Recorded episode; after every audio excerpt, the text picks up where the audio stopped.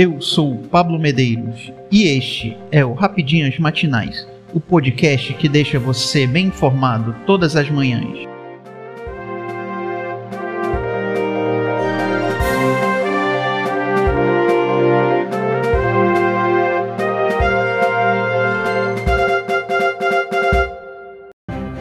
Quarta-feira, 17 de agosto de 2022. Vamos às principais notícias.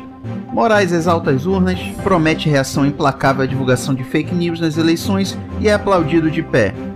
O ministro Alexandre de Moraes tomou posse nesta terça-feira 16 como presidente do Tribunal Superior Eleitoral, cargo que ele vai ocupar até meados de 2024.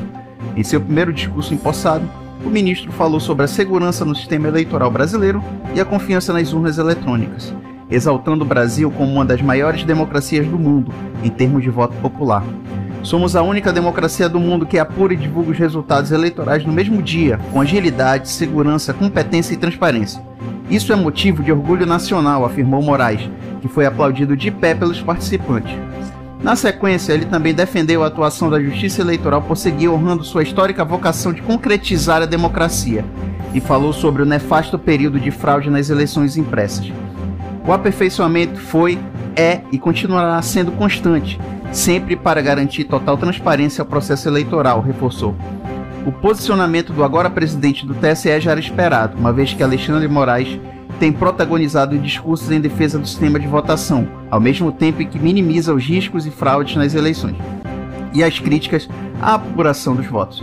A justiça eleitoral não permitirá que milícias pessoais ou digitais desrespeitem a vontade soberana do povo e atentem contra a democracia no Brasil, reforçou o ministro em 14 de junho, ao ser eleito para a presidência. Lula inicia campanha, promete reajuste na tabela do imposto de renda e manutenção do Auxílio Brasil a 600 reais. Primeira medida que vou tomar. O ex-presidente Luiz Inácio Lula da Silva iniciou sua campanha eleitoral com um ato nesta terça-feira 16 na região metropolitana de São Paulo. O petista foi a São Bernardo do Campo e visitou a fábrica da Volkswagen na cidade, acompanhado do candidato da sigla ao governo paulista Fernando Haddad, ao postulante ao Senado Federal Márcio França e da presidência nacional da legenda, deputada federal Gleisi Hoffmann, líder nas pesquisas de intenção do voto. O ex-sindicalista prometeu que seus primeiros atos, caso vença as eleições, será reajustar a tabela do imposto de renda e manter o Auxílio Brasil em 600 reais. Lula afirmou que as mudanças prometidas na área econômica não são implementadas por falta de dinheiro, mas sim por falta de vergonha na cara de quem governa, disse. O petista também acenou ao eleitorado feminino, público almejado pelo atual presidente Jair Bolsonaro, em seu discurso, ao mencionar a importância das mulheres no suporte aos operários e sobre as condições que as trabalhadoras desempenhavam as funções da montadora alemã durante a década de 90. Para elas irem ao banheiro, tinham que pegar uma placa, e se fossem duas vezes, eram mandadas embora. Tinha mulheres que faziam xixi na máquina trabalhando com medo de pedir para ir ao banheiro. Foi muita luta para conquistar o direito de vocês andarem de cabeça erguida nessa fábrica, afirmou o petista.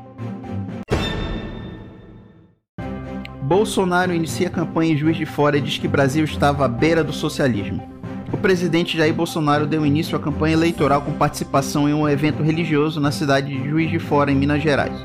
Em seu primeiro discurso, o mandatário falou sobre temas já conhecidos pelos seus apoiadores e abordados em falas anteriores, como as ações do governo federal durante a pandemia, a recessão econômica e as recentes quedas no preço da gasolina e do diesel, ao reconhecer a difícil luta contra o lobby dos combustíveis. Estamos vencendo e vocês estão vendo os resultados, mencionou Bolsonaro, em sinalização direta à redução de 18 centavos no preço da gasolina pela Petrobras, ocorrida a partir desta terça-feira 16. Em outros momentos, presidente também lamentou as mortes por Covid-19, embora reafirme não ter errado em nenhuma observação feita na pandemia. Falou em milagres e disse que o Brasil caminhava para o socialismo. O Brasil estava à beira de um colapso com problemas éticos, morais e econômicos, e marchava, sim, a passos largos para o socialismo, afirmou o chefe do executivo. Ministério Público pede impugnação da candidatura de Daniel Silveira ao Senado. O Ministério Público Eleitoral contestou nesta terça-feira 16 a candidatura do deputado federal Daniel Silveira ao Senado. Neste primeiro dia do período eleitoral, o órgão contestou a corrida do congressista por força de condenação por órgão colegiado, já que Silveira foi condenado pelo plenário do STF no dia 20 de abril de 2022 a oito anos e nove meses de reclusão pelos crimes de ameaça ao Estado Democrático de Direito e coação durante o curso do processo, ou seja, quando o cidadão utiliza-se de ameaça ou violência para obter vantagem processual. A ação deu-se após Silveira publicar um vídeo em suas redes sociais em que defende o ato institucional número 5, o mais severo imposto pela ditadura militar, e ameaçar ministros do STF, além de incitar a população a invadir a corte e agredir os magistrados. Condenado por 10 votos contra um, o único magistrado opor a medida foi o ministro Cássio Nunes Marques. No dia seguinte à decisão, presidente Jair Bolsonaro concedeu um indulto presidencial ao deputado e anistiou sua punição.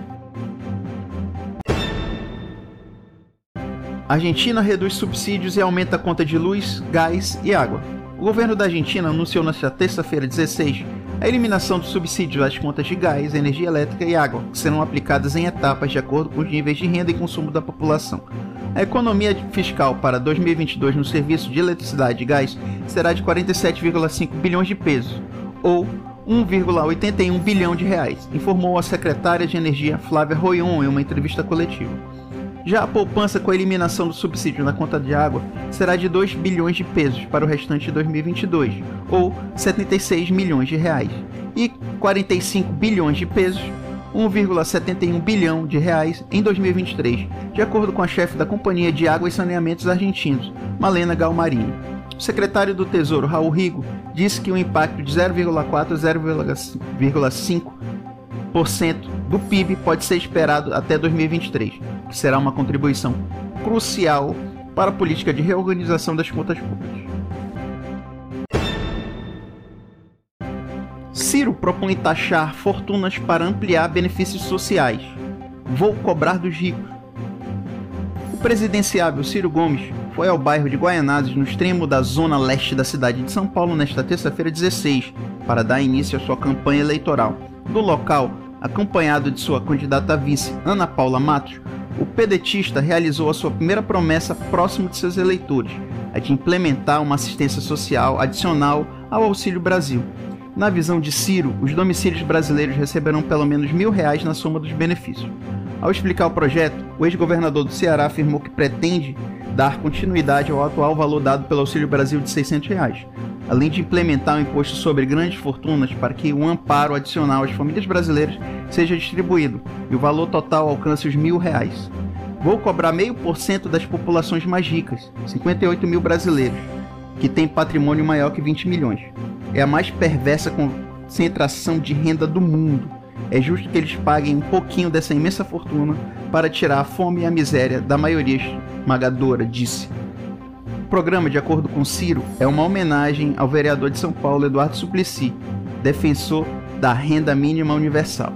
O pedetista aproveitou sua fala compartilhada nas redes para atacar o atual presidente Jair Bolsonaro ao afirmar que a democracia brasileira corre riscos, que qualquer tentativa de uma aventura será combatida pela população, independente do partido político.